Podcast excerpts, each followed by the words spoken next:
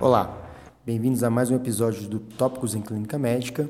Hoje com o objetivo de conversar um pouco sobre a abordagem de uma doença de prevalência considerável, mas nem sempre reconhecida. Estamos falando da osteomielite, principalmente da forma crônica dessa entidade. Para contribuir na abordagem do assunto, recebo aqui o Matheus, R2 de clínica do Hospital de Lomberes. Bem-vindo mais uma vez, Matheus. Obrigado, Arlen. Então, começando de um aspecto bem básico, o que seria exatamente a osteomielite e como diferenciar as formas aguda e crônica da doença? Bom, a osteomielite é uma infecção do tecido ósseo. Existem algumas diferenças importantes entre a osteomielite aguda e a crônica. A osteomielite aguda é mais comum em crianças, a evolução dura de dias até poucas semanas e os sintomas principais são febre, dor e edema local.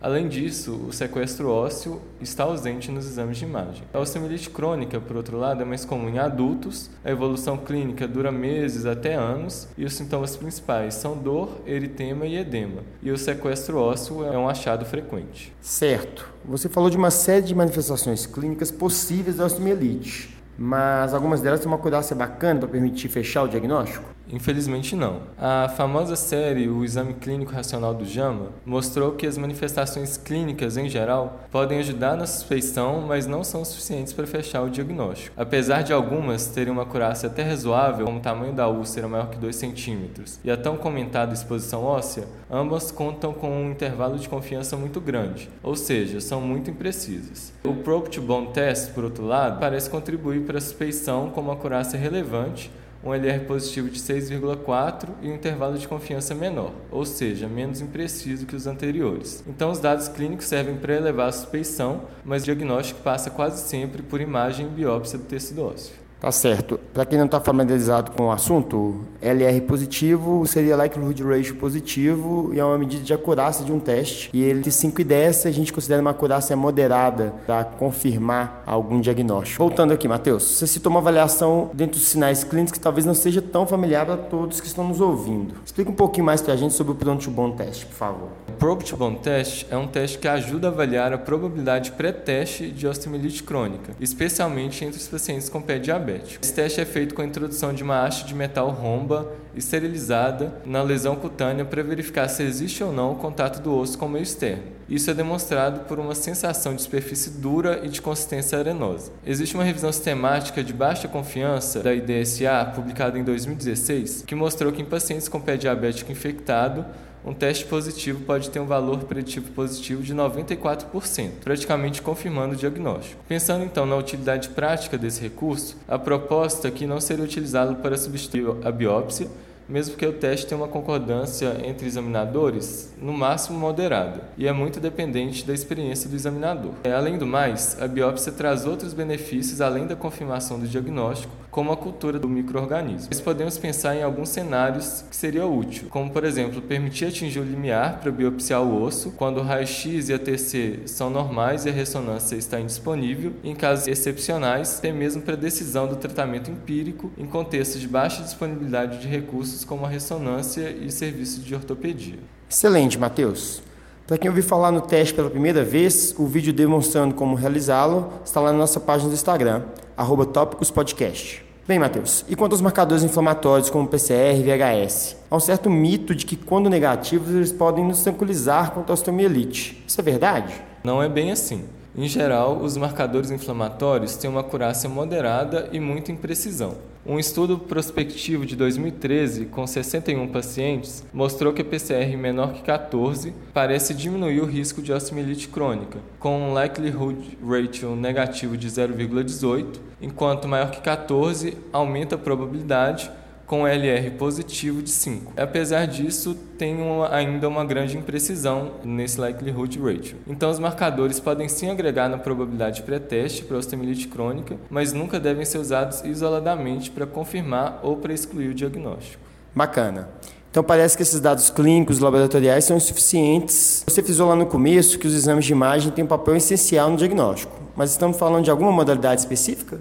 Bom, o raio-x é o exame inicial de escolha. Ele geralmente só fica alterado depois de 10 a 14 dias do início do quadro, com uma sensibilidade de 14% a 54% e uma especificidade que varia de 68% a 70%. Ou seja, a acurácia não é excelente, mas é um exame de baixo custo e de baixa carga de radiação. No caso de um raio-x com alterações sugestivas de osteomielite crônica, foi alcançado já o limiar para biópsia. Nos casos que não são raros do raio-x vir negativo, isso não é suficiente para afastar o diagnóstico de osteomielite crônica com segurança, já que, como a gente viu, o raio-x tem uma sensibilidade baixa. Nesses casos, o próximo passo é a ressonância, o exame de imagem mais acurado, com uma sensibilidade que varia de 77% até 100%. Infelizmente, como a gente sabe, a ressonância não é um exame tão disponível quanto gostaríamos, então, na indisponibilidade da ressonância, um próximo passo bastante razoável seria uma tomografia, que é inferior à ressonância, mas tem uma acurácia significativamente melhor do que a radiografia simples. Certo. Você citou lá em cima que a biópsia é quase sempre necessária para o diagnóstico da osteomielite. E quando não seria? Bom, para o diagnóstico definitivo da osteomielite, a biópsia de fato é necessária. Mas em alguns casos conseguimos fazer um diagnóstico presuntivo, suficiente para a condução do caso. Esse diagnóstico presuntivo é possível quando temos achados de imagem sugestivos de osteomielite associados a hemoculturas positivas com patógeno provável ou então quando há recidiva de sintomas num paciente que já tem biópsia prévia. Esses casos são raros, por isso a biópsia é considerada uma regra e não uma exceção. Além disso, frequentemente, o desbridamento ósseo faz parte do tratamento, sendo essa mais uma oportunidade de coleta do material para cultura e por histopatológico. Excelente, Matheus. Conseguiu sanar bem nossas dúvidas sobre o diagnóstico. E quanto ao tratamento, tem como sintetizar os pontos mais relevantes para a gente? Bom, a base do tratamento é o antibiótico, mas o desbridamento cirúrgico também é geralmente necessário, principalmente nos pacientes com necrose óssea e de tecidos moles, nos casos de infecção de prótese, bem como nos casos de falência terapêutica apenas com tratamento clínico. A escolha do antibiótico deve ser guiada por cultura, recomendando-se até atrasar o início do antibiótico até a mesma. Caso já tenha sido iniciado antibiótico empírico, e a condição clínica do paciente permita, recomenda-se até a suspensão dos antibióticos por duas semanas antes da biópsia óssea, de modo a aumentar a sensibilidade da cultura. Além disso, a gente precisa lembrar também que, além da sensibilidade do microorganismo, a capacidade de penetrar em tecido ósseo é outra questão extremamente relevante na escolha do antibiótico. Mas esse tratamento da osteomielite crônica deve ser sempre com antibiótico venoso? Tradicionalmente, a osteomielite crônica sempre foi tratada com antibiótico venoso. No entanto, um RCT de não inferioridade, que foi publicado no New England em janeiro de 2019, trouxe novo horizonte. O desfecho primário analisado foi a falha de tratamento em um ano, que foi reconhecida como suspeita clínica e confirmação microbiológica ou histológica. O resultado foi que o antibiótico via oral parece ser não inferior ao venoso. A ausência de cegamento da equipe assistente foi um problema importante nesse RCT, porque pode ter implicado em com intervenções importantes, como um melhor cuidado com a ferida, por exemplo. Assim, ainda não é possível indicar um antibiótico oral sobre o venoso como regra. Mas precisamos sempre lembrar que é uma possibilidade, especialmente para situações em que a administração do antibiótico venoso for difícil. E sempre devemos, claro, manter o segmento ambulatorial desses pacientes. Vale lembrar que esse estudo não incluiu a osteomielite do esqueleto axial, já que esses pacientes foram subrepresentados na amostra utilizada. E quanto ao tempo, existe alguma duração mínima?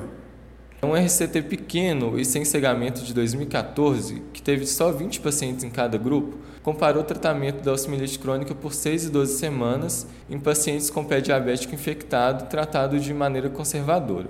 Não houve diferença nos desfechos pesquisados, como falha terapêutica e tempo de cicatrização.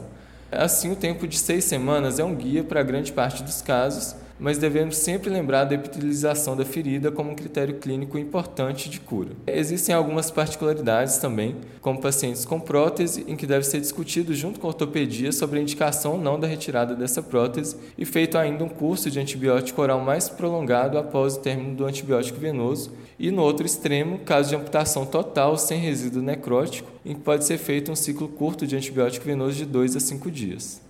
Ótimo, Matheus. Agora, para finalizar, vou retomar alguns pontos chaves do que foi discutido aqui. Primeiro, é necessário um alto nível de suspeição para o diagnóstico de osteomielite, principalmente em pacientes com fatores de risco. A radiografia deve ser o exame inicial, principalmente após 10 a 14 dias. Se normal, a ressonância é o próximo passo. Lembrar do pronto bono em pacientes com radiografia e TC normais, em cenários com disponibilidade de ressonância para guiar limiar para biópsia ou, em último caso, até mesmo tratamento empírico, na impossibilidade de ser realizada a biópsia.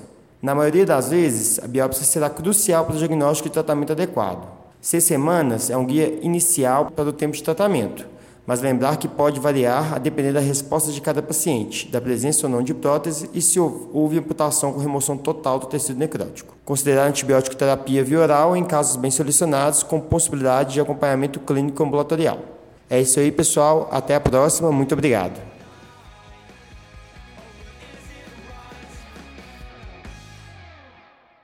Gostou do podcast? Quer receber os novos episódios do Tópicos no momento em que eles forem publicados, no seu dispositivo e sem precisar fazer nada?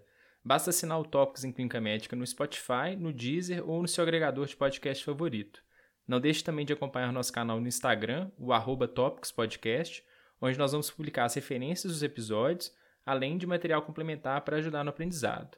Lá também é o canal de comunicação com a nossa equipe para fazer comentários, críticas ou até para sugerir pauta para os próximos episódios. Até a próxima semana.